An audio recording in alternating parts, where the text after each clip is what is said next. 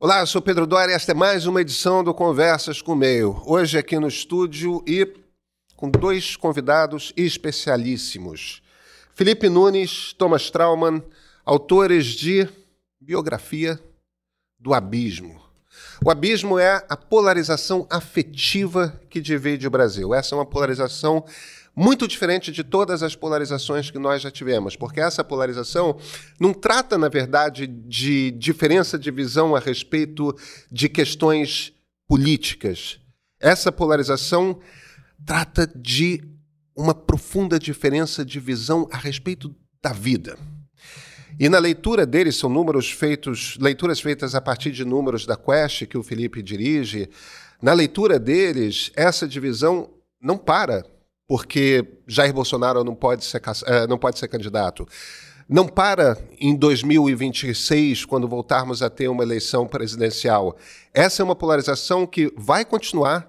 Vamos continuar com o Brasil dividido em dois e com uma quantidade muito pequena de brasileiros, dividindo para onde a eleição vai. Quem são esses brasileiros? São três grupos. Três grupos compostos por muito pouca gente mas que são os três grupos para os quais, para os quais qualquer candidato à presidência vai ter que olhar muito com cuidado se quer ganhar o próximo pleito presidencial.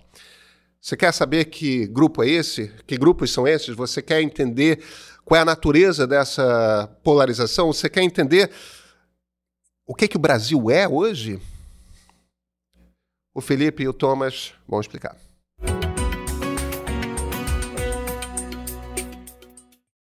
Felipe Thomas, muito obrigado por vocês estarem aqui, por terem aceito esse convite para conversar. Obrigado, Pedrão. Obrigado pelo aqui. convite, prazer todo nosso, né? Obrigadão. Gente, biografia do Abismo. Vocês estão lançando essa semana aqui no Rio, São Paulo, Brasília. E se eu entendi bem o que vocês estão dizendo no livro, é que durante algum tempo a gente vai estar tá rachado, divididos e com duas opções apenas, ou o bolsonarismo ou o petismo. É isso? É isso. É, você já pegou pelo final, né? é o futuro. Mas é isso. É, quer dizer, o que, que o livro conta? O livro ele faz um retrato de como quer dizer, polarização não é novidade nenhuma no Brasil getulistas e antigetulistas, regime militar, depois o grande longo período PSDB contra PT. Mas o que a gente está assistindo agora é uma coisa diferente, porque é, de alguma forma o que a gente tinha antes era uma polarização que era, vou usar a palavra da moda, das elites, das castas, né? Ou seja, eram os, os grupos de poder que estavam disputando e estavam polarizados e raivosos, etc. Isso desci, não descia da mesma forma para a população como está descendo hoje. Quer dizer, saiu de ser uma polarização é, entre que fica lá no Congresso, ou que fica na, na, na Fiesp, ou que fica na, nas redações de jornal, para ser algo que está na sala de aula, algo que está na, na, decisão de compra no supermercado, para ser algo que está no dia a dia das pessoas e está nas famílias que vão ter é, o seu segundo Natal rachado, é, de, de, de, polarizado.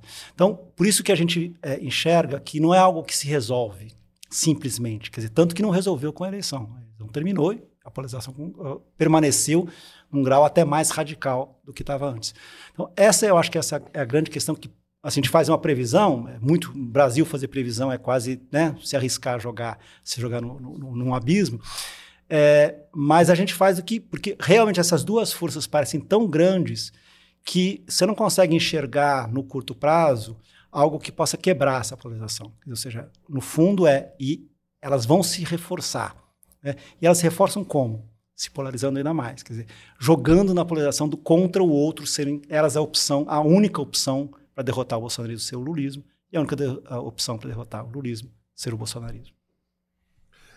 Felipe, um dos conceitos que vocês trazem, é, que eu acho que é um conceito meio chave aí, é esse conceito desse professor lá de Stanford, do Chanto Yenger, que é o da polarização afetiva. O que, é polarização afetiva? Por que, que é diferente é, do tipo de polarização que a gente tinha antes?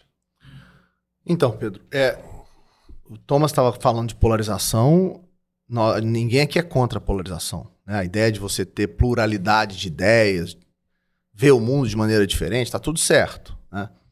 O problema que a gente está vivendo, e por isso a gente precisou né, dialogar com essa ideia da polarização afetiva do Chanto, é que durante muito tempo no Brasil, as pessoas participavam de disputas políticas. Eram grupos eleitorais que rivalizavam nos processos nacionais. Né? O famoso PT e PSDB que marcou o Brasil de 94 até 2006. Eram partidos políticos que iam um contra o outro.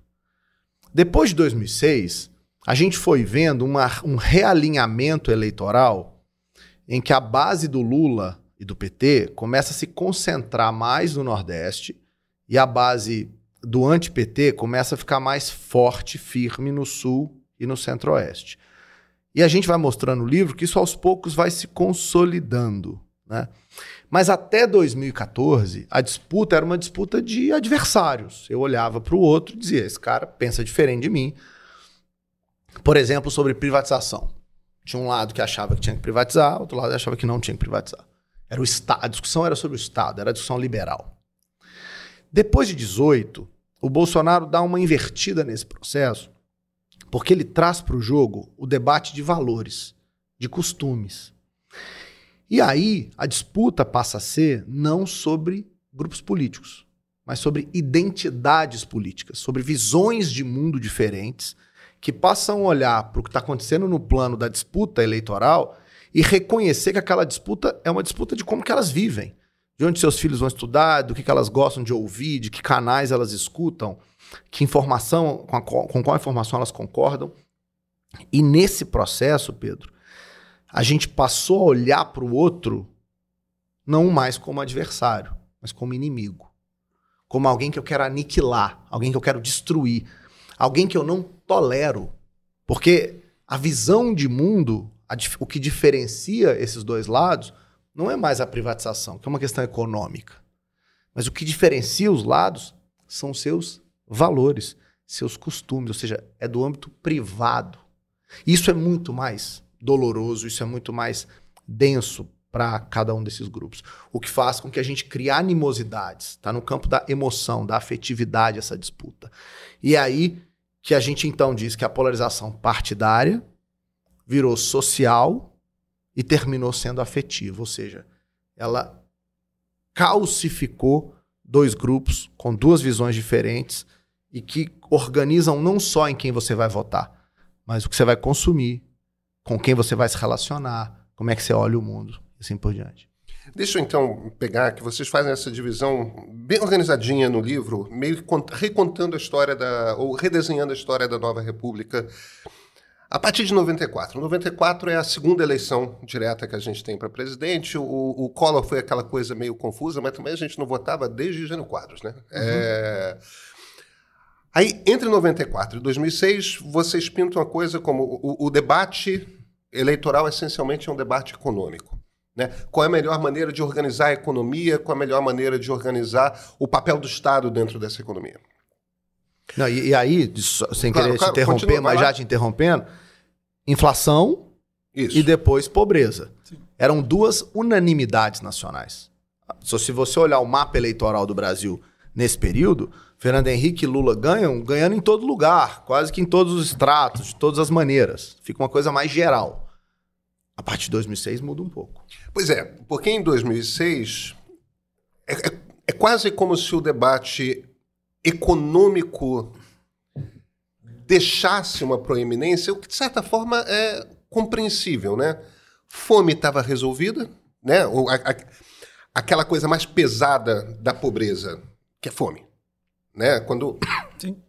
fome não tem o que discutir, é uma coisa de um nível tal de urgência para resolver que é a primeira coisa que tem que ser resolvida. Inflação já tinha sido resolvida. Então, as grandes questões aí econômicas parece que saem. E aí o PT começa a se destacar, está no governo, está indo para o segundo mandato do presidente Lula. Começam a vir as pautas essencialmente sociais. É quase como se o PT estivesse dizendo quem cuida de pobre somos nós, o PSDB, não cuida de pobre. É, é essa meio que a mensagem que, que começa a, a ser dada em, a partir de 2006? Sim, a ideia do nós contra eles, né? Quer dizer, ou seja, o que a gente vai assistir a partir de 2006, e especialmente isso é, na propaganda, e a gente, então a gente tem, não é simplesmente intenção, é só re, rever as propagandas políticas é, das campanhas de 2006, 2010, 2014, é a ideia de que quem colocou é, todas essas pessoas que estão nos aeroportos fomos nós, o PT. Quem colocou todos esses, é, esses negros nas universidades fomos nós, o PT. Quem é, ampliou as chances é, dessas mulheres entrarem é, nas universidades ou terem mais oportunidades fomos nós. Ou seja, o fato é o PT é o que cria oportunidades para os que estavam esquecidos. Né? E o PSDB representa essa, essa elite atrasada que não quer abrir as suas portas para negros, para mulheres, para pobres. Então, é, essa, e essa imagem funciona. Fato é, esse, essa dicotomia que, que foi criada na propaganda do, do, PT a partir de 2006, especialmente, ela, ela deu certo. Né? Ela, ela cravou na cabeça do, do PSDB como ser um partido de elite. Logicamente que o PSDB fez vários erros para contribuir, para é, permitir que essa imagem se, se, se é, é, ficasse clara. Mas, enfim, o fato é que... Mas ainda assim, isso não tem novidade nenhuma, né? Isso qualquer, qualquer eleição europeia ou americana funciona a mesma coisa. Então não, não estamos falando de algo realmente que é assim quebra o, o país. Mas, mas, deixa eu te pegar aqui para. Não, não, é, e, e, aí. Não, porque o interessante disso é que aí, em, em 2006, você começa a ver o mapa do Brasil se dividindo. Né, Tom? Você Ali você começa a ver as diferenças regionais ficando mais claras. Antes de você entrar aí, deixa eu, deixa eu continuar aqui, porque o, o, o que me parece que vocês estão descrevendo é, é um erro gigantesco de condução, de comunicação política que o PSDB comete, de certa forma. Não? Também. Porque o, o, o que eu estou querendo dizer é o seguinte: é claro que a partir desse momento todas essas coisas começam a acontecer. Integração de negros, mulheres, é, a, a coisa do. Enfim, todo esse processo de fato começa a ocorrer. Mas esse processo começa a, acontecer, a, a ocorrer por conta de um caminho natural da condução política do Estado brasileiro, que é, primeiro você tem que resolver a inflação, você tem que dar uma organizada no Estado, é, é, banco estadual que criava dívidas malucas tudo mais. Quando as contas do Estado estão arrumadas, aí você consegue atacar o problema da fome. Quer dizer, tem uma coisa ali que é. Isso aí são todas políticas que me parecem políticas de Estado com as quais, de certa forma, tanto o PT quanto o PSDB concordavam. Sim. É, E o PT meio que pega isso, e pelo amor de Deus, estão certos. Eles têm um projeto político, eles querem ganhar eleições, eles vão se virar e falar: ó, nós fazemos, eles não fariam. Mas eles fariam. É, não me parece que o PSDB, aquele PSDB de Fernando Henrique, etc., é, não botaria gente pobre no aeroporto, não botaria é, negros na universidade, não. Tudo isso aconteceria porque me parece que aquilo era meio que o projeto que já estava inscrito na Constituição de 1988, que é o projeto da nova República, com o qual tanto o PT quanto o PSDB eram parceiros de construção. É... Não tem ali um. O PSDB errou feio na, na coisa. Como é que é a análise política de vocês desse jogo, desse momento em 2006? Eu, eu acho, acho rude, como diz meu filho. rude. eu acho, acho muito interessante você estar tá trazendo isso, porque essa conversa nossa só tem como caminhar por esse lugar porque, pelo que aconteceu depois, né? Claro. Porque se o processo político tivesse sido ainda um, um PT e PSDB, muito dificilmente você teria capacidade de fazer essa análise técnica sobre o processo. Mas como hoje a direita brasileira encontrou um nome que ela de fato se sente representada por ele, não apenas porque ele é antipetista, mas porque ele defende temas de valores que de fato mobilizam essas pessoas, a gente olha para trás e fala assim: nossa, o PT e o PSDB eram, era uma polarização tolerável, uma, era, uma, era uma polarização. Eu acho, eu acho que eu estou falando de uma coisa mais profunda do que isso, porque essa coisa da integração de brasileiros na sociedade, isso está inscrito na Constituição. E, e não dá para tirar Fernando Henrique, por exemplo, da, de uma das cabeças que pensou a Constituição. É, o que eu estou querendo dizer é aquele era o projeto do PT e aquele era o projeto do PSDB. Sim, tanto que você não tem. Quer dizer, se você for pensar em, vamos lá, índices Gini, o menor, assim, a maior queda do índice Gini foi durante o plano real. Então, sim, sim. É, é, é você tem razão. A questão é que o PSDB ele entrou numa linha, vamos dizer aqui, logo estamos falando em termos políticos, numa linha udenista a partir de 2006, de que, portanto, certo. a questão toda, o PT é corrupto. E era o único discurso deles. O PT é corrupto. Não conseguiam, pararam de discutir a gente vai fazer melhor que eles aqui, ou a gente vai fazer. Ou seja, gente, nós temos um projeto melhor que eles para A, ou para B, ou para C projeto. A gente é a favor, sei lá, contra Belo Monte, a favor de Belo Monte, a favor do. A favor da, da de, de termos um projeto mais radical ainda em relação à inclusão a, a, a, a negros na, na, nas universidades ou não. É, você não tinha, você tinha uma discussão, ah, eles são corruptos que é uma discussão assim que historicamente existe no Brasil, enfim, a gente já viu várias vezes o tenentismo, a gente tem isso, mas ela é extremamente simplória. Claro. E ela é sempre foi é, foi muito fácil para a direita roubar essa bandeira do PSDB, e o Bolsonaro fez isso, né? Então todos são corruptos a partir de 14, a partir de 15. É, é, mas assim, o fato é que o, o, lembra o PSDB escondeu o Fernando Henrique na campanha de 2006, 2010. Sim. Simplesmente fingiu que o Fernando Henrique não existia. Porque, enfim, era, era eleitoralmente podia ser ruim. Eles perderam eleições do mesmo jeito, talvez pudesse ser mais honesto a si mesmo, a sua história talvez tivesse sentido um resultado melhor no, no, no, no médio prazo. Sabe? Mas o PSDB se apequenou, eu acho que essa é a questão toda. Agora, tem uma coisa, Thomas, que é o, o a, a influência do nosso sistema eleitoral nisso. Porque o fato de você ir para o segundo turno, disputar depois de uma primeira rodada, é, com outra pessoa, mesmo que ela esteja próxima do seu campo político, você é, de certa maneira, forçado para criar distinção a encontrar um campo. E o PT foi estratégico de jogar o PSDB para a classe média alta e alta e fazer uma distinção de renda que lhe era favorável numericamente. E o PSDB não conseguiu colocar essa dimensão em outro, né? Ou seja, sair da disputa do renda baixa e renda alta, que é o nosso contra eles, para uma outra dimensão de mais ou menos democracia, ou, ou né? ele foi só para corrupção. Então, se, se, o nosso sistema eleitoral é, não fosse um sistema de dois turnos, o PSDB teria mais facilidade de se igualar ali ao, PSD, ao PT nesses quesitos. Mas é, eu diria assim, é, é do próprio sistema forçar os campos a se distinguirem no segundo turno.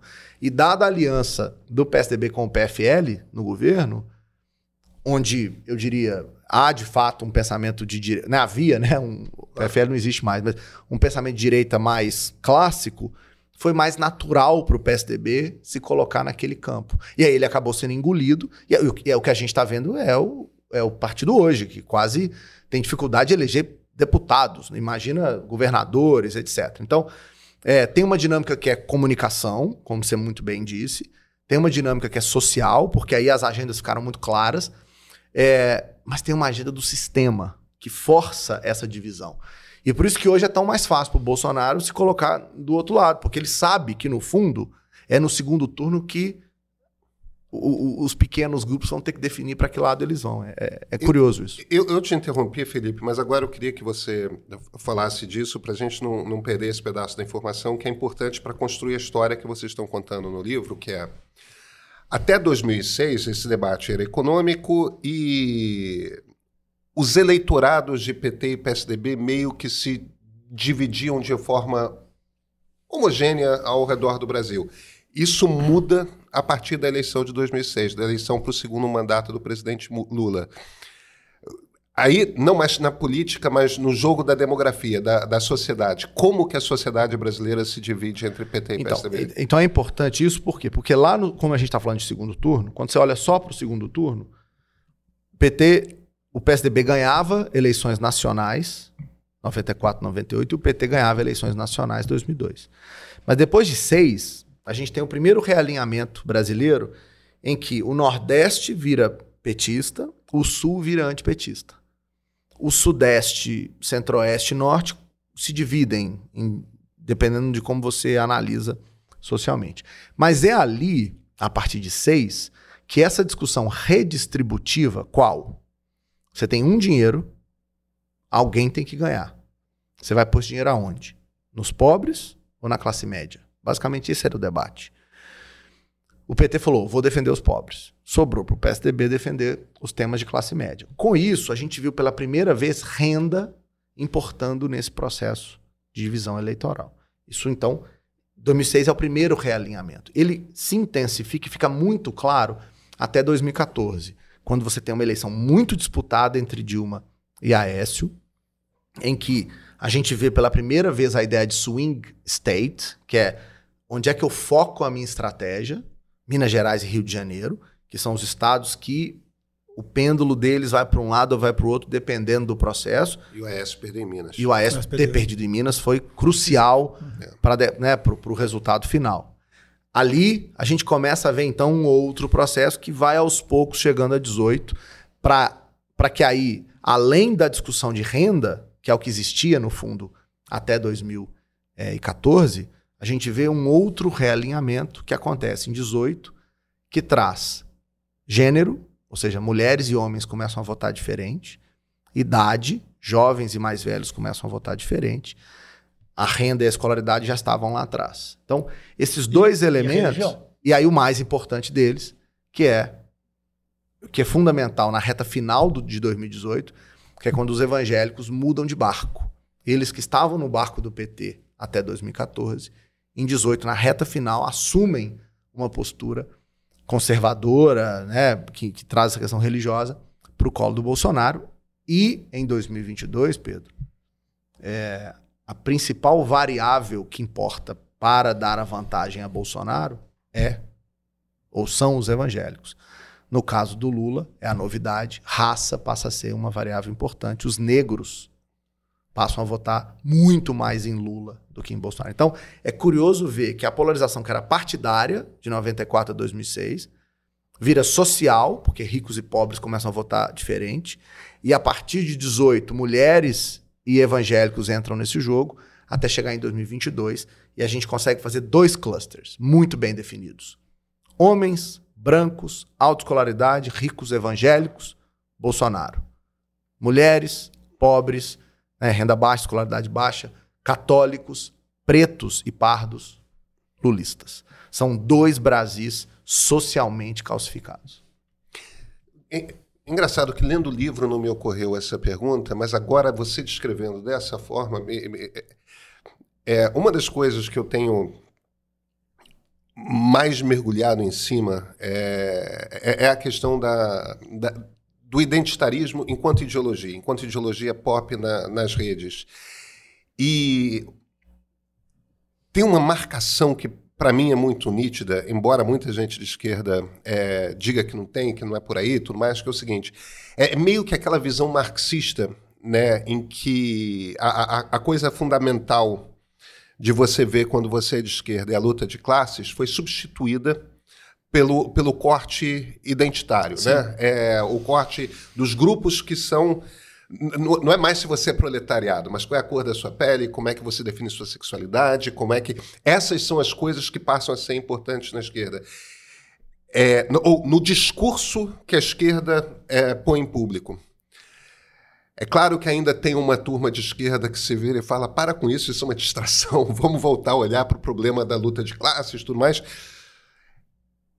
Essa mudança ideológica que existe dentro da esquerda tem a ver de alguma forma com isso que vocês estão descrevendo? Tem muito, mas eu acho que também tem uma mudança, exatamente o que você está falando, na direita. Uhum. Quando a direita passa a achar isso importante.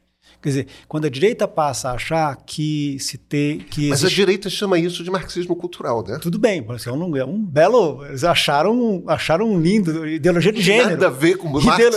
Mas... Ideologia, ideologia de gênero. Né? Acharam um nome para isso. Mas o fato é, a direita começa a. Porque isso é uma, armadilha, no fundo. Né? A direita começa a achar que uma coisa mais importante é se os banheiros são unissex, se os banheiros podem ser. Ou seja, a questão do banheiro passou a ser uma coisa importantíssima.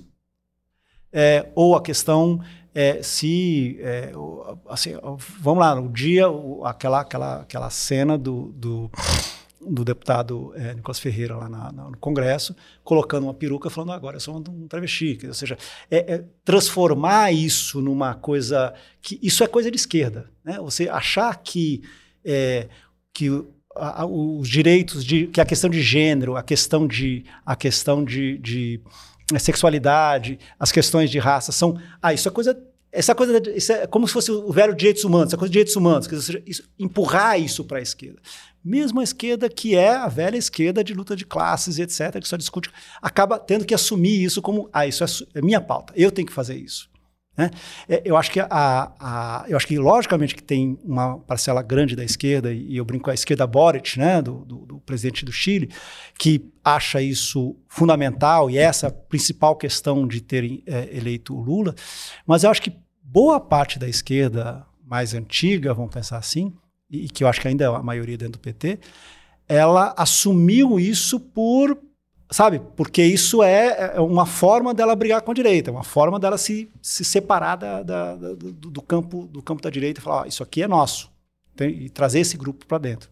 E foi quando a dimensão econômica da luta de classes deixou de ser relevante na divisão política para ser a questão dos valores que a gente identificou a possibilidade dessa calcificação.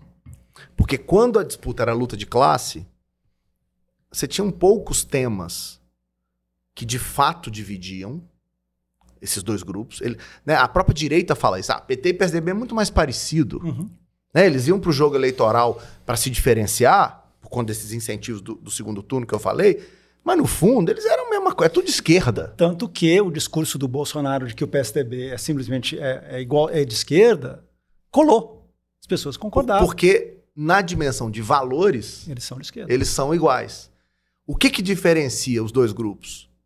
Essa, os costumes. Então, o debate da sexualidade nas escolas. A gente, a gente documenta isso, acho que muito bem, claramente, no livro. Né? O que, que divide os dois lados? Você é a favor ou contra que o debate de sexualidade aconteça nas escolas? Como é que você se sente ao ver pessoas do mesmo sexo se beijando em público? Sente bem, sente mal?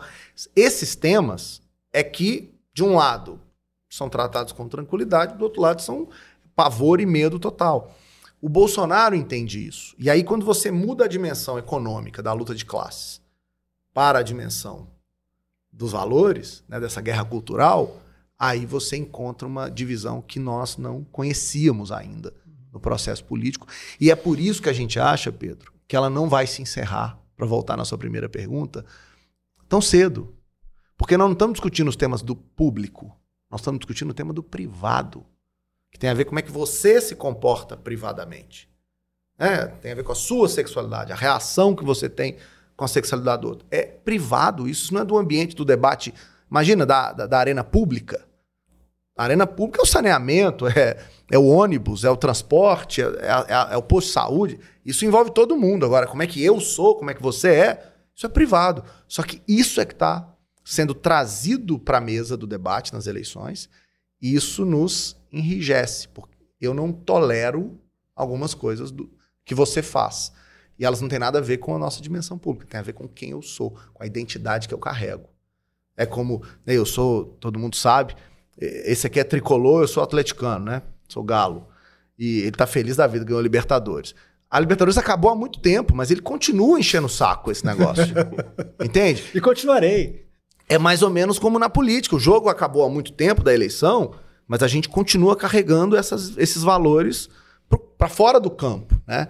E isso parece-nos muito mais enraizado e muito mais né, contínuo no processo da sociedade brasileira. O, o, o Yashaman, no penúltimo livro dele, ele está escrevendo muitos livros, né? É, é tá numa produtividade que a gente tá, ó, tá difícil de acompanhar. Eu, eu não li o último ainda. Então... Eu já li. É, é, é muito bom, aliás. É muito bom, aliás. O penúltimo livro dele né, falava justamente dessa coisa. Ele, ele, escreveu aquele livro O Povo contra a Democracia, Isso, e aí tem é, é, um livro seguinte em que ele apresenta a tese de que. Ele aposta na tese de que o que está acontecendo, na verdade, é que as democracias estão se tornando multiculturais e que esse é o grande desafio. A gente tinha tido impérios multiculturais. Uhum. Só que no império é fácil. Tum. Você Tum, tem um cara mandando lá em cima e acabou. Todo mundo se ajuda. Anula língua, anula cultura, Sim. anula tudo. Isso, isso. É, mas é uma coisa de força. Você já tinha tido democracias em que há pessoas de raças diferentes, de culturas diferentes, Mas sempre havia, mesmo em casos como. Ele nem cita tanto o Brasil, ele fala mais dos Estados Unidos, mas o Brasil é certamente a mesma coisa, é, em que há, de fato, uma heterogeneidade na sociedade, mas tem um grupo que é dominante. Tem um grupo que é dominante. Sim. E que quando você, a partir desse, desse momento de amplificação liberal que vem nos anos 90, você começa a integrar gente demais. Liberal, estou falando, evidentemente, no sentido político do termo, né? Quando você começa a incluir gente demais, tem mais mulher, tem mais negro, tem mais. tem uma ascensão generalizada é, social, econômica, espaços começam a ser abertos. Nesse momento, você começa a criar esses atritos, começa a gerar. Peraí, peraí. Desde quando eu tenho que competir com essa turma? Não estava no script que eu ia ter que competir com essa turma, que meus filhos iam ter que competir com essa turma. Vocês acham que é isso que acontece? É, não sei se Thomas quer falar sobre isso, mas eu quero dizer uma coisa muito importante. É, na visão liberal clássica do processamento de conflito democrático, a ideia era: vamos criar instituições fortes, vamos criar uma representação de grupos, interesses e temas por meio de partidos. Eles vão competir na arena pública, mas na hora da decisão, como eles têm custos de transação uns com os outros, eles vão acomodar decisões e vão criar maiorias, mesmo que eles não tenham preferência intensa sobre todos os temas, eles vão chegar em acordos. Né? Esse é o sentido dausiano da pluralidade democrática. Uhum. Você tem lá um monte de gente, mas na hora do vamos ver, você vota, o voto transfere representatividade, as representatividades constrói ali pessoas que vão decidir num campus legislativo. É, o que você está descrevendo, eu já não sei nem se eu preciso mais ler o livro, porque está tão bem descrito que eu acho que já fez a, resenha perfeita, né? É, o, o último livro. É, esse me parece, aí estou falando aqui como cientista político, o grande desafio das democracias modernas. Isso está, de certa maneira, descrito como as democracias morrem e como salvar a democracia. Né? Porque, assim, há uma crise de representação, Pedro, real. As pessoas não, não sentem representadas de jeito nenhum. que aquelas pessoas Isso. que estão ali decidindo por elas fariam o que elas fariam. Elas não acham que a vida delas melhorou substantivamente votando em sucessivas eleições. É, e é isso que abre espaço para que a arena pública seja tomada por novas discussões. Por exemplo, o que a gente viu na Argentina. Olha, eu votei num cara de direita, depois eu tentei o peronismo e não funcionou nada. Vamos trazer o Milley, porque quem sabe esse cara aí fala, ele, ele pelo menos fala o que eu penso. Né? Que o Brasil viveu isso em 18. Você tinha uma lógica de antipolítica muito clara naquele momento. Tudo isso, no fundo, é resultado de uma crise de representação que está descrita nesse processo aí que você nos contou, né, do livro. Então, assim, é, como superar isso, me parece ser, assim, o debate normativo da ciência política precisa voltar. Eu tenho citado nas conversas com o Thomas muito essa coisa do Hobbes, né, do estado de natureza. A gente criou o Estado para solucionar o problema do estado de natureza, que é o homem matando o homem. Aí você criou o Estado fortão, né? Esse Estado que resolve as nossas diferenças não parece existir mais. A violência está crescendo, as pessoas estudam e isso não garante a elas melhores salários. Se tem uma precarização na sociedade absurda. Como é que a democracia vai lidar com isso? Hoje, eu diria, a democracia não está sendo capaz de lidar com essas questões. Que é uma coisa aqui anedótica, mas que explica muito o que o, o Felipe está falando. É, bem, a gente tem vários pontos em que você consegue diferenciar rapidamente o que é quem votou no Bolsonaro e quem votou no Lula. Vários. Mas tem um que é literalmente assim a coisa mais simples do mundo: armas. A política sobre armas, que era uma política que um debate que não existia no Brasil, vamos ser honestos, ele não existia como debate, grande debate público antes até o Bolsonaro aparecer. Ela hoje é um divisor de águas. A relação entre quem é a favor de uma liberação de armas e quem é contra ela quase empata com quem é Lula, quem é Bolsonaro. Virou um, assim, um ponto que completamente e que tem a ver com essa questão de, bem, eu não confio no Estado. Eu não confio, quer dizer, se eu não confio no Estado, que o Estado não é suficiente, eu não confio na forma como o Estado vai, um, me proteger, mas eu acho que mesmo se me proteger, mesmo se prender a pessoa que me que me roubou, vamos dizer, esse cara vai ser solto de qualquer forma, portanto a polícia está corrupta, ou ele vai ser. Quer dizer, a justiça não funciona, o Estado não funciona para me. Ele não utiliza de forma correta os instrumentos dele para me dar uma segurança pública, portanto, eu faço do meu jeito, eu faço sozinho. Essa, isso, tá, é, isso é um dos embriões claros dentro do bolsonarismo. Né? Isso, isso existe na cabeça que a gente resolve sozinho, ou seja, eu sou, eu vou ganhar sozinho, eu não preciso de emprego, aspas, eu não preciso daquele aquele projeto antigo, aquele Estado antigo que existia. Né? Eu, o Milley fala exatamente muito parecido com isso. É, então, no fundo, é, é, numa coisa muito pequena, que é você se sentiria seguro, mais seguro ou menos seguro se o seu vizinho soubesse que o vizinho tem armas? Uma pergunta que foi feita numa das, das baterias da Quest. Quem é bolsonarista acha que se sentia mais seguro. E quem é lulista se sentia muito mais inseguro. É, é, evidente. Assim, você fica. É como se fosse um, um, uma clivagem clara é, sobre, sobre os dois pontos, que bem claro, mostra bem claro que o Felipe estava falando sobre isso. É engraçado que é um tipo de polarização na qual os, os, liberais foram expurgados. Exatamente. E, no entanto, é uma polarização entre a ideia de um Estado liberal e um Estado não liberal, né? Num sentido no não, senti não, não, no sentido não liberal, é, não no sentido liberal. Não econômico. Não, econômico. não, não econômico, mas no sentido de um Estado que de alguma forma tem o monopólio da força, Sim. tenha, tenha a função Perfeito. de organizar a, a vida social, a vida social, a, a vida social para que cada um possa viver em liberdade é, e, e, e, a sua individualidade e tudo mais. Como é que acontece de mas, mas ao mesmo tempo contraditório, né? Porque esse Estado ele faz isso, mas ao mesmo tempo ele vai proibir o aborto. Ele vai fazer isso, mas ao mesmo tempo ele vai proibir que é, tenha um banheiro unissex. Ele ao mesmo tempo vai vigiar os professores a não fazer ou não falar certas coisas. Então tem uma, ele, como tudo é um sistema contraditório, né?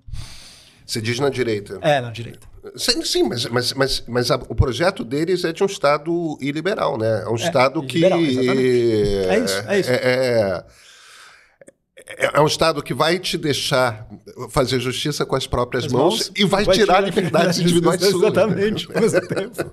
Mas é por isso que não é liberal. Por isso que a dimensão que diferencia não é liberal. O que diferencia é a lógica do, do cultural backlash, né? Uhum. É como é que eu vejo, como é que eu quero. Eu, assim, me parece, para entender esse Brasil, e eu acho que o mundo, né? A gente tem que ir nas pequenos, nas pequenos exemplos. O Thomas deu das armas. E aí, só fazer um parêntese importante. É, no livro a gente mostra os dados.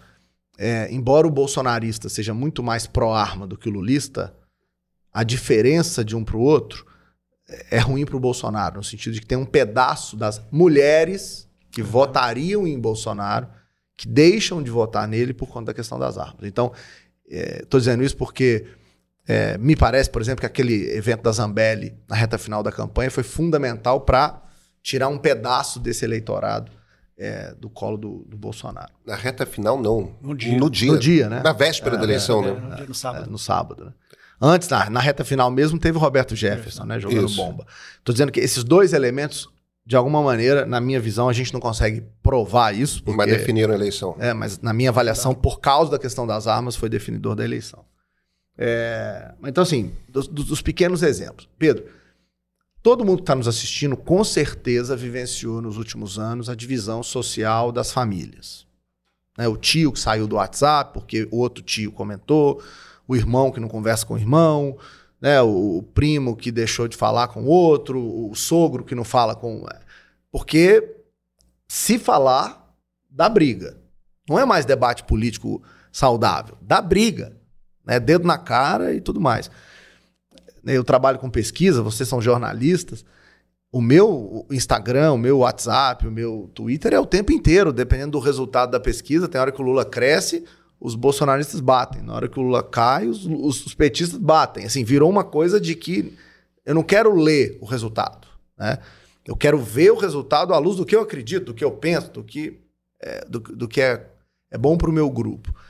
E aí, quando você vai olhando para os pequenos exemplos, além desse da família, a gente, vai, a gente documenta no livro os casos de pessoas que começam a tomar decisão sobre onde seus filhos vão estudar portanto conviver, a partir da visão política.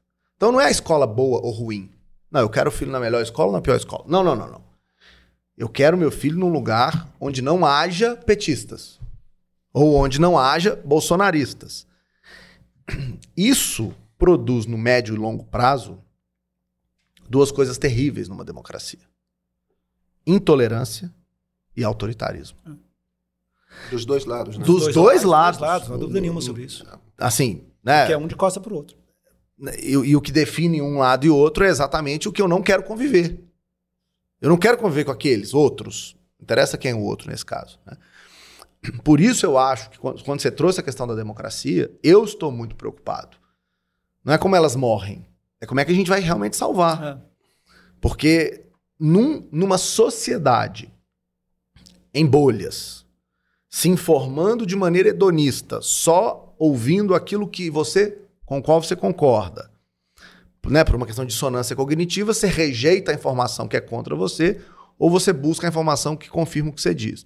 Então, esse componente de rede social, acumulado com a ideia de que cada um está buscando seus, sub- seus subgrupos, e por isso eles estão, né, Thomas, ficando homogêneos, quando a gente compara. É impressionante. Quando você olha para os eleitores do Lula, eles estão muito parecidos, mesmo sendo diferentes. Os eleitores do Bolsonaro estão ficando muito parecidos, mesmo eles sendo diferentes. Esse processo, res- a resultante é intolerância e autoritarismo. Isso não é bom. Esse resultado não é bom. Por isso que o abismo foi a- a- a expressão que a gente encontrou para descrever a nossa preocupação né, nesse processo. Quem está fora? Quem decide no segundo turno? Quem são esses grupos sociais que, que fazem diferença? Querendo dizer um pouco. Vamos trabalhar em cima do. A diferença não foi grande entre Bolsonaro e Haddad em 18. A, a diferença. milhões. 10 milhões. Justo. A diferença não existiu em 22.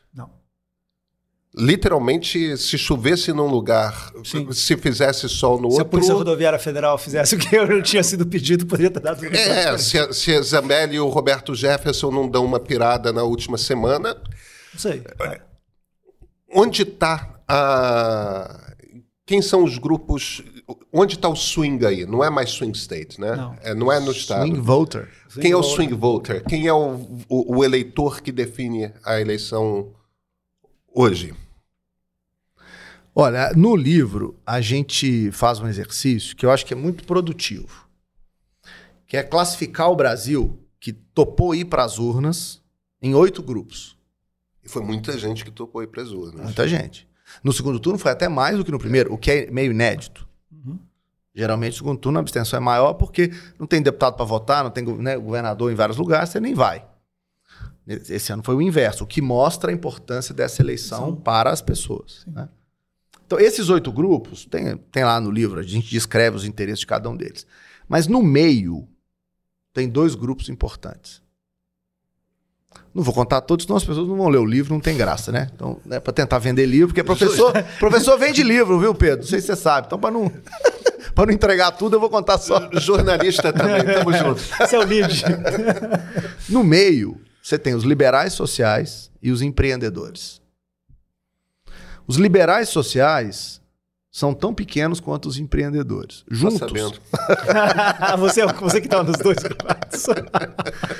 juntos, eles formam 6% da sociedade que topou votar. Né? Então, dos eleitores que, que compareceram. Eles se dividiram em 2022. Os empreendedores, basicamente classe média, que emprega, pequena empresa, média empresa, odeia pagar imposto, quebrou no governo Dilma, piorou muito sua situação ali naquele período do PT, tomou pavor do PT. Liberais sociais, democracia é um valor para eles, absurdo. Viver uma democracia, liberdade é muito importante para eles. Convivem com o mundo, consomem muita informação no mundo inteiro, é, né, convivem com elites de outros países. Para eles, a democracia é um valor fundamental. Eles foram mais para o Lula do que para o Bolsonaro. E essa pequena diferença de para onde os empreendedores foram e para onde os liberais sociais foram, foi, na nossa avaliação, determinante para esse resultado. Quando a gente olha para a divisão de grupos, né, de temas. Agora, quando a gente olha para a geografia, nós estamos falando de uma combinação de mulheres pobres das capitais, principalmente do sudeste brasileiro. Periferias urbanas. Periferias urbanas. Tem uma coisa interessante, é porque até hoje ainda é, muita gente, inclusive dentro do Planalto, olha e fala assim, o Nordeste deu a vitória para o Lula. Surpresa, o Nordeste não deu a vitória para o Lula. É, a votação do Isso Lula... é, eu acho isso muito importante. Não, o Nordeste votou até menos no Lula. Exatamente. A votação que o Lula teve, proporcionalmente, ela foi até menor. Mas vamos lá. Não, margem- semelhante, é, semelhante. Ela, ela é semelhante. semelhante à votação que o Haddad teve em 18, semelhante à votação que a Dilma teve em 14 e teve em 10. Ela, assim, ou seja, o, o PT, o, o- a- o PT, mesmo tendo um candidato né, inegavelmente muito mais carismático do que a Dilma que o Haddad, o Lula não cresceu no Nordeste. Aonde ele fez diferença, quer dizer, onde foi a diferença de votos que ele fez ele, ele superar né, a derrota do Haddad de 18, foram as grandes cidades. Salvador, São Paulo especialmente, Rio de Janeiro, Porto Alegre. Foram essas, Belo Horizonte, foram essas grandes capitais que a diferença de votos que o PT teve em 18, no segundo turno de 18, para o segundo turno de 22, fizeram os 2 milhões ah, que, que deram vitória ao, ao- Lula. É impressionante você notar isso. Porque você olha aqui, é quase que, de repente, né, num país tão grande, tão fantástico como nós, com tantas variedades, pequenas, pequenos grupos, ou seja, pequenos atos, e a gente começou, acabou de falar, o Felipe acabou de falar sobre a- os liberais sociais e empreendedores, mas né, periferias, de, periferias de São Paulo, do Rio, de BH, Salvador e de, de Porto Alegre podem decidir a eleição do presidente. As ações muito pontuais podem resolver Agora, isso. isso é, é, eu, eu, assim, quero documentar essa fala do Thomas na ciência política, porque durante muitos anos, nosso sistema eleitoral partidário era visto como instável, volátil, personalista. Esse livro traz uma contribuição é, que eu espero faça as pessoas re- repensarem a maneira como elas olham para o sistema político brasileiro. O grau de estabilidade, Pedro, no voto do PT e, por, e, por consequência, anti-PT ao longo das eleições presidenciais é absurdo. A volatilidade está baixinha. Quase dá para saber como é que o, o Estado e o município vão votar na próxima eleição, olhando para como é que eles votaram na eleição passada. A diferença é um ou dois pontos. Como é uma eleição competitiva, um ou dois pontos faz muita diferença. Então tem que olhar. Mas se a eleição fosse uma eleição mais fácil, né, a que vem por aí fosse mais fácil, era olhar para o passado. Então, assim, esse grau de estabilidade me parece muito bonito para quem olhava para o sistema político e falava: ah, esse sistema político não dá em nada, isso não estabiliza nada. Hoje você tem dois grandes blocos que se organizam em torno da ideia do PT. E aí essas mulheres periféricas das grandes cidades passam a ser swing voters e os liberais sociais e empreendedores passam a ser swing voters. E olhar para eles, entender eles, saber como eles vão se comportar, se transformou em tão importante ou mais importante do que fazer campanhas nacionais. Aí vem a curiosidade da mudança. Nós fomos acostumados com as campanhas presidenciais televisivas, falando para o eleitor médio. O que nós estamos descrevendo aqui é outra dinâmica, é eleição de microtargeting, eleição de entender a, a margem, a beirada, né? como, diz- como nós mineiros gostamos de falar, a beiradinha. Porque é como eu vou mudar, persuadir ou mobilizar esses eleitores que vai fazer a diferença. E aí você perguntou antes da coisa da divisão, eu não posso deixar de comentar aqui. Essa análise, claro, está incompleta. Porque ela, de certa maneira, desconsidera 30% da, da sociedade Que brasileira não vota. que não foi votar. E aí eu acho, Pedro, que tem dois desafios para nós, analistas políticos, nós três aqui. Nós precisamos entender mais quem são esses apáticos que decidiram não participar de uma eleição tão divisiva? E, eu diria, nós precisamos entender quem são os precarizados. Porque nessa onda de, de um lado, luta de classes versus valores, no meio tem precarizado, que não é nem não- nem tá na luta de classe, porque não tá do, dentro do sistema, tal, mas também não se define muito bem entre valor de um tipo ou de outro. Eles são apenas frustrados com a vida. Esse público que está crescendo precisa ser mais entendido junto com os apáticos Porque é óbvio que mobilizados eles podem fazer diferença. A gente sabe alguma coisa sobre, sobre eles? Tem, você tem uma noção de um corte demográfico, de é, talvez até de opinião? Eles são tocados por pesquisa? Tem alguma informação? 2024, a minha agenda de pesquisa é essa. Assim, um, um dos objetivos que a gente tem é, é lá né, como professor da UFMG, nos meus orientandos, é olhar para esses precarizados, porque eu acho que eles estão fazendo diferença. Eles, mas eles eu, têm encaixe com esses 30% de apáticos? Ou você não sabe? A gente não sabe. Não sabe. Essa é a questão toda. Porque entender os que não foram votar. É, porque no fundo é. quando Vamos lá. Chega um, um, sujeito de pesquisa, vamos dizer que seja uma pesquisa, uma pesquisa pessoal. Seja que a pessoa chega e fala assim: você foi votar na última eleição? O sujeito já está indicado. Não, fui. Daí, daí, quem você votou? Esqueci. É muito mais fácil falar isso do que você falar não fui votar. Até tem uma, tem uma, uma questão, uma, sabe, uma pressão, uma coação social, até né, de cinco reais da, da multa, mas enfim. O fato é, é errado você não ter ido votar. Então as pessoas basicamente dizem que foram votar. É muito difícil achar nas pesquisas. Não, é, não, não, será, uma, não será uma agenda simples. Porque todo mundo, durante as pesquisas, quando você. Quando, isso aí não só a Quest, mas qualquer, qualquer todas as outras empresas, quando fala assim, você pretende votar, o grau de pessoas que falavam que sim era gigante. Não, a gente até no segundo mas turno. Tentou, mas no TSE, segundo turno. Você... Então, esse é que é o ponto que eu queria falar. No segundo turno, quando a Quest descobriu que havia um, que o papel da abstenção foi fundamental para captar o resultado do primeiro turno, o que, que nós descobrimos, Pedro? É, Thomas participou ativamente desse debate com a gente naquela noite de domingo para segunda do primeiro turno. A gente viu o seguinte: os institutos captaram o Bolsonaro, mas superestimaram o Lula. Então, todo mundo dava mais ou menos o que o Bolsonaro ia dar. IPEC, Datafolha, IPESP, Quest, tava ali, ó, no, no número do Bolsonaro. Mas o Lula estava superestimado. Em alguns muito e outros menos. Então o ponto é, o que, que aconteceu? Porque ninguém aqui é, pô, tá todo mundo trabalhando e trabalha muito e sério. O que, que aconteceu?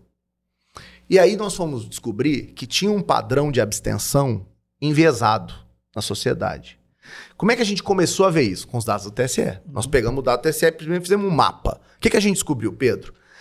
No norte de Minas, onde o Lula ganhava por 70 a 30 nas pesquisas, a abstenção chegou a 40%. Uau. No sul da Bahia, 38%, onde o Lula ganhava 68 a 30, mesma coisa. Norte de Minas e sul da Bahia, é a mesma, mesma coisa. coisa. É o mesmo lugar, né? No oeste do Maranhão, 36%. Isso acendeu uma luzinha. A abstenção está afetando o resultado das pesquisas versus das eleições. Por quê? Porque você chega na pessoa, você vai votar, vou. Em quem? No Lula na última hora ela não vai votar. Então, antes de descobrir por quê, que é o que a gente ainda não sabe, porque não dava nem tempo de fazer isso ali do primeiro para o segundo, o que, que a gente fez? Vamos pegar os dados do TSE e vamos calcular. Descobrir onde?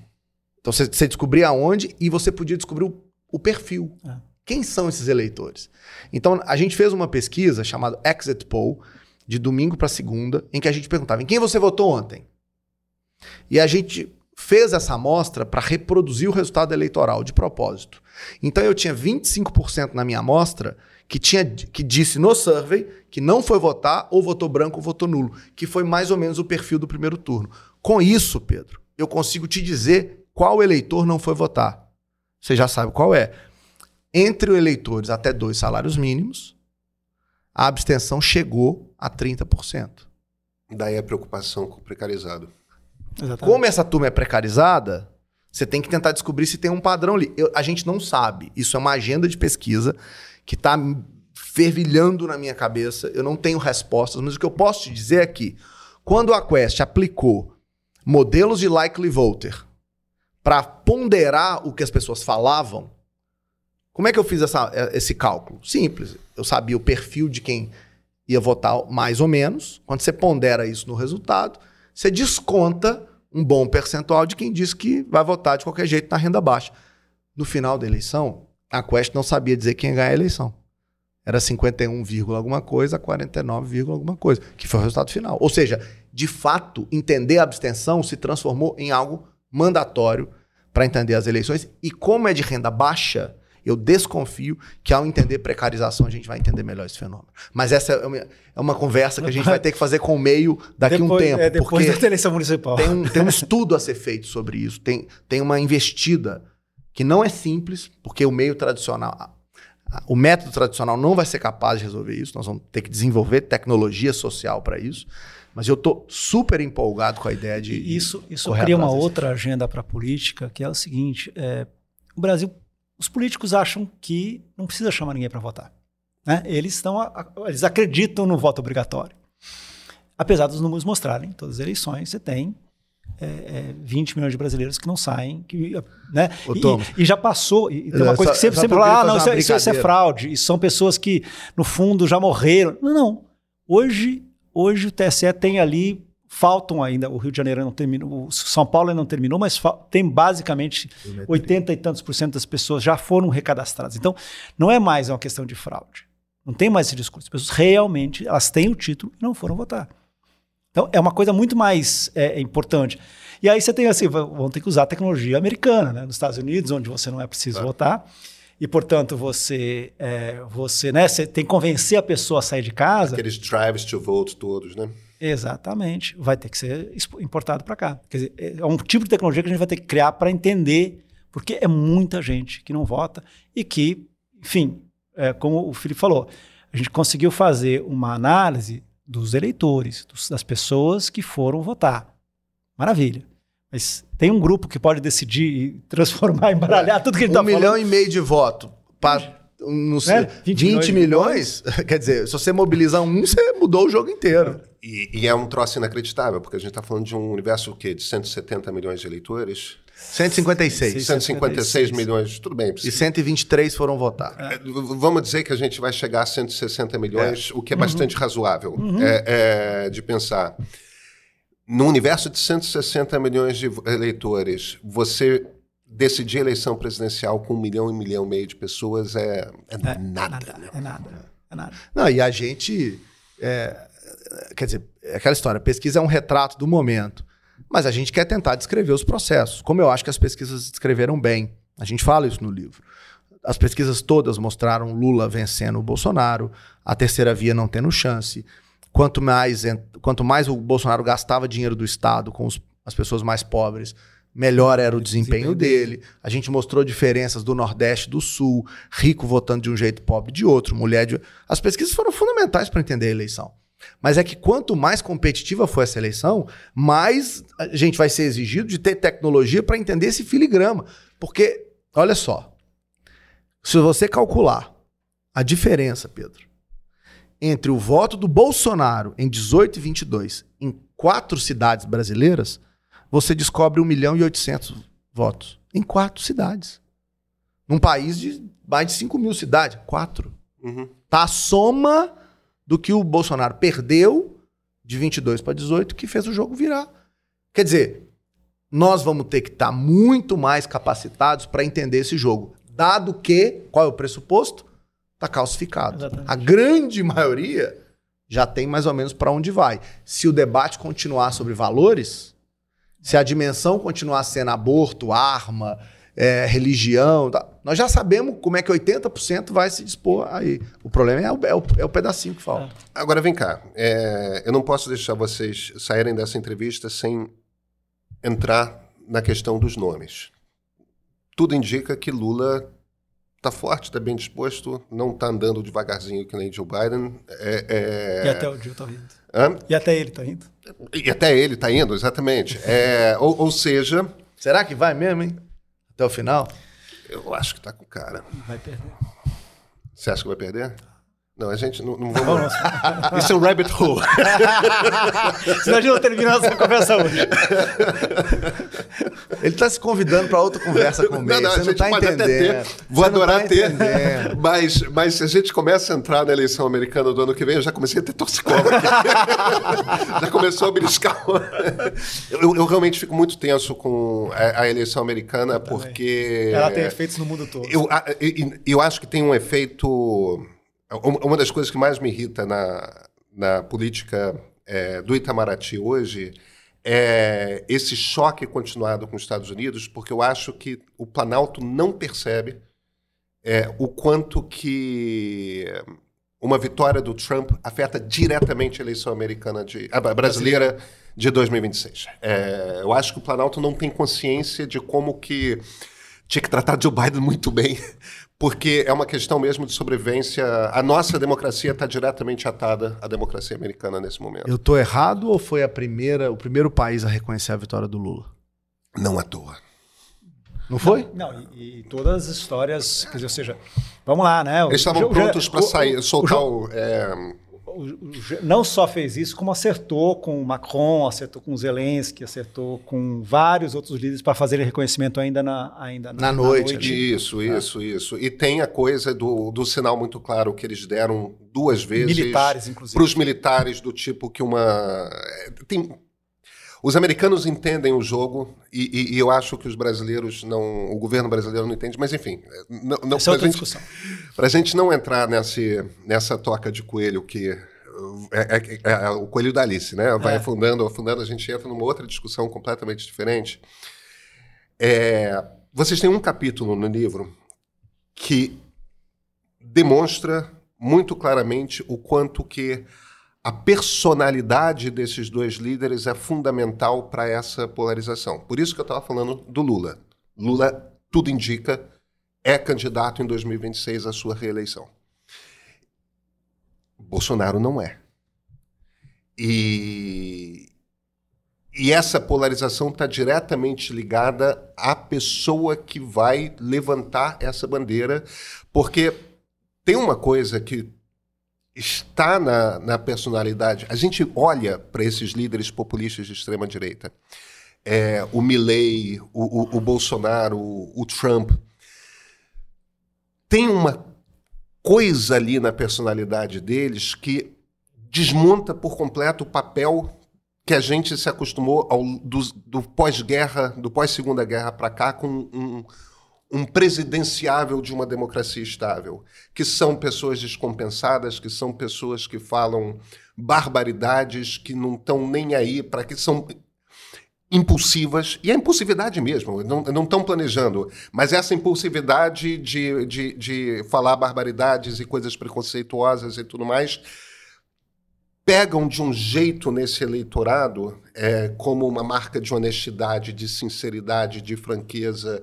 É, sem alguém que vista essa roupa de Bolsonaro, que tenha essa personalidade,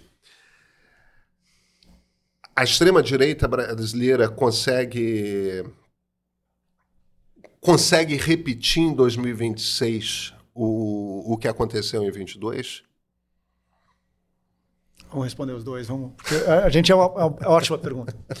É, eu acho que eu acho que tem duas possibilidades. Eu acho real, você tem toda a razão. É, eu acho que existe a direita, ela não é uma coisa una, ela, ela é difusa. É, e dentro do bolsonarismo, e eu acho que isso explica um pouco a quase paranoia que existe dentro do bolsonarismo de que tal pessoa vai me trair, tal pessoa não é bolsonarista suficiente. Quer dizer, quando você escuta, é, quando você, você conversa com os bolsonaristas, existe uma sensação de que né, aquela pessoa vamos lá, pegar o caso específico é, do, do, né, do que seria o candidato mais óbvio, o, o governador Tarcísio de Freitas, é que ele não é bolsonaro o suficiente. Que ele, inclusive, né, ele foi lá, negociou a, a questão da, da, reforma tributária, ele uh, esteve com Lula uh, na, no começo do ano é, para falar com os, os abrigados das, das, enchentes no litoral, ele uh, elogiou o Haddad duas, três semanas atrás. Quer dizer, ou seja, a sensação que ele é um político de direita, vamos dizer, normal. Né? E que isso não é bom o suficiente. E hoje, é, claramente, há uma pressão dentro do bolsonarismo de tentar falar: se for assim, a gente não quer você. Né? É, e, e para mim isso está muito claro numa outra postura. postura... O, o que, que você está chamando de bolsonarismo? É o entorno do, do... O entorno do presidente. O ah. entorno do presidente. Ou seja, ele não, não é suficiente. E não é por acaso, eu acho que o, o Tarcísio foi na posse do Milley é, nesse fim de semana. É, eu acho que foi um gesto de, de se mostrar ali perto. E, sou enfim, do time. Sou, sou do time.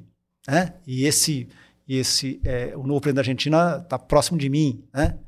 É, então eu acho que, que isso, assim, vai ser uma coisa muito difícil para o Tarcísio conseguir manter esses um pé em cada canoa. Já o Zema, eu acho que está mantendo uma postura diferente. O Zema está claramente indo para um bolsonarismo mais livre, né, freestyle. Né? Aquela frase sobre o Nordeste, é, a forma como ele, é, é, ele, ele, ele colocou abertamente dúvidas sobre é, como que o Planalto, como que a, o Ministério da Justiça é, agiu em relação ao 8 de janeiro, é, né, colocando aquela teoria de conspiração de que, de fato, o governo queria que acontecesse o que aconteceu, é, o vandalismo que aconteceu é, na presidência e na, no, no na Congresso e na, no, TS, no, no STF. É, ele tem a, a, postura completamente não vou negociar com o governo em relação às, suas, às dívidas uh, estaduais. Então, você tem ali duas posturas completamente diferentes. Os dois querendo ser herdeiros do bolsonarismo. E os dois tentando de forma diferente como, como conseguir essa... Benção. É, conseguir essa benção, exatamente. O problema, para mim, não é nem o que, que Zema e Tarcísio pensam ou são.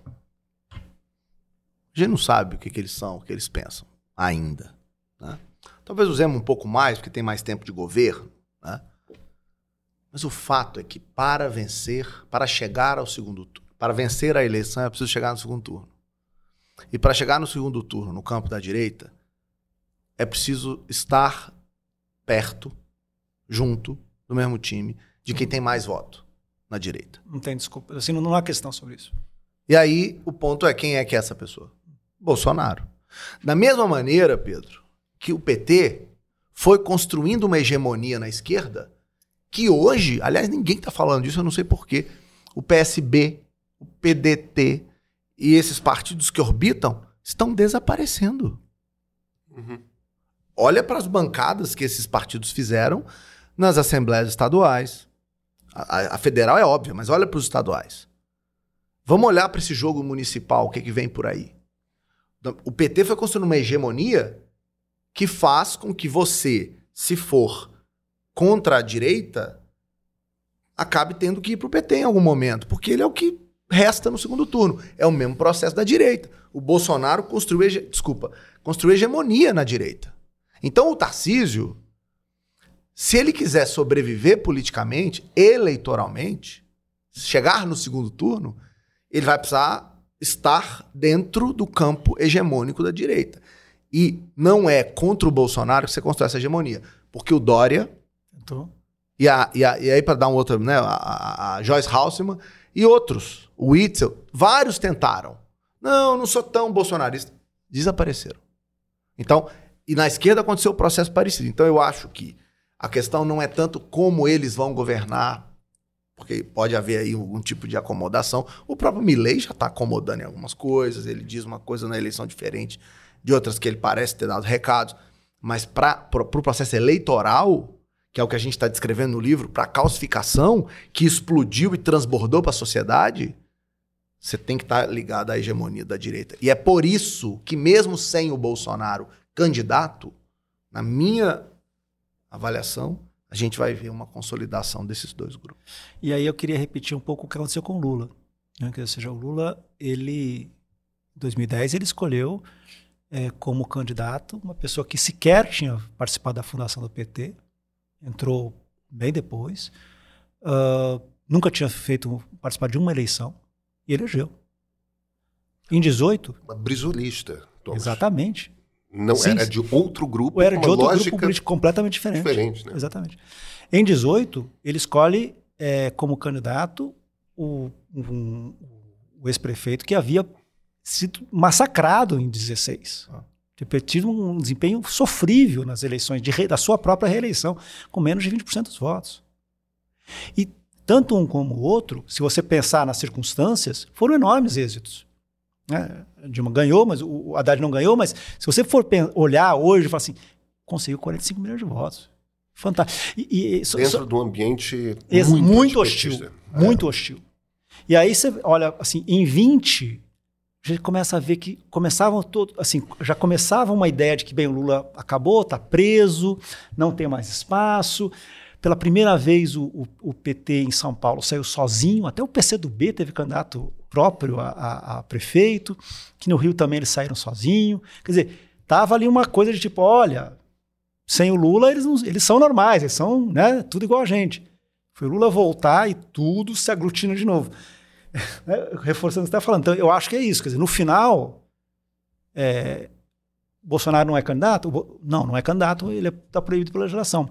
Mas Bolsonaro tem um poder magnético, eu acho, muito similar ao que o Lula teve e, e, né, com o Senado contra E o Bolsonaro tem um projeto. Isso é uma coisa, Pedro, que eu escuto vários colegas cientistas políticos analisando caricaturadamente o Bolsonaro e eu não concordo. O Bolsonaro tem um projeto. O Bolsonaro está organizando dentro do PL um decálogo são dez mandamentos do bolsonarismo. Que todo candidato a prefeito no ano que vem vai ter que seguir se quiser ter o apoio dele. Deus, pátria, família, armas, não sei o quê. Esse é um projeto nacional. Esse é um projeto presidencial que está ligado a uma identidade do que é ser bolsonarista, o que pensar. O PT não está conseguindo fazer isso. Pelo contrário, sempre foi, a esquerda sempre foi muito mais crítica, de debate, de, mais dialética. A, a hierarquia que a direita, né, que a direita consegue usar para se organizar é muito forte. Então, mesmo sem ele, pessoa, me parece que o projeto caminha, continua e convence mentes e corações. No sul do Brasil, no centro-oeste do Brasil, hoje eu arriscaria dizer eles vão votar majoritariamente no candidato contra o PT. O interior de São Paulo, muito provavelmente vai seguir a mesma coisa. O sul de Minas, muito provavelmente vai seguir a mesma coisa. Boa parte do Rio de Janeiro também. Da mesma maneira, eu diria que a Bahia, Pernambuco, Ceará vão votar no candidato que o Lula apoiar. Então nós vamos ficar por Minas. Algumas regiões de Minas vão definir esse jogo.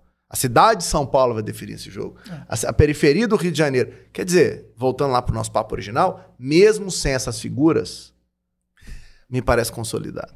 Mas isso, quando você diz o PT é, não, não, não, não, consegue, uma das características desse jogo, como ele está sendo jogado em outras democracias, é justamente o fato de que essa extrema-direita é muito homogênea e a principal liderança do outro lado junta o resto. Sim. Né? É, a tal frente a, ampla. A, a, grande, é, a grande a, tenda do, do Joe Biden. Do Partido é. Democrata. É. é, é a heterogeneidade é dada nesse grupo democrático que se opõe a... Porque, no fim das contas, é quem não topa a ruptura de regime, né? É... Eu só estou dizendo, não estou discordando disso, não. Só estou dizendo que é mais difícil. Porque tem que fazer debate. Talvez porque... seja impossível, Felipe. porque, né, de um lado, hierarquia. Do outro lado, é claro. democracia. O caminho é mais difícil de um é. lado do que do outro. Por meios diferentes, eles chegam mais ou menos no mesmo resultado, que é conseguir hegemonia dentro de cada um dos seus campos. E assim, de novo, para um cientista político brasileiro que foi para os Estados Unidos estudar tal, e olhava, e os americanos olhavam o Brasil, ah, aquilo ali é uma repúblicazinha de banana. Nós estamos conseguindo uma consolidação de preferência inacreditável. Se a gente lê os textos clássicos, vamos chamar assim, da década de 80, 90 sobre a nossa democracia. Isso é diferente, isso precisa de um novo tratamento, de uma nova embocadura, de um novo paradigma para entender. Eu acho que é isso um pouco que a gente está tentando trazer com, essa, com esse livro. Thomas Trauman, Felipe Nunes. Gente, eu, eu, tenho certeza que a gente conseguia continuar aqui, mas tem ia limite. Pedir, ia pedir um show. Muito obrigado pela conversa. Obrigado, agradeço. Obrigado, um abraço. Obrigado.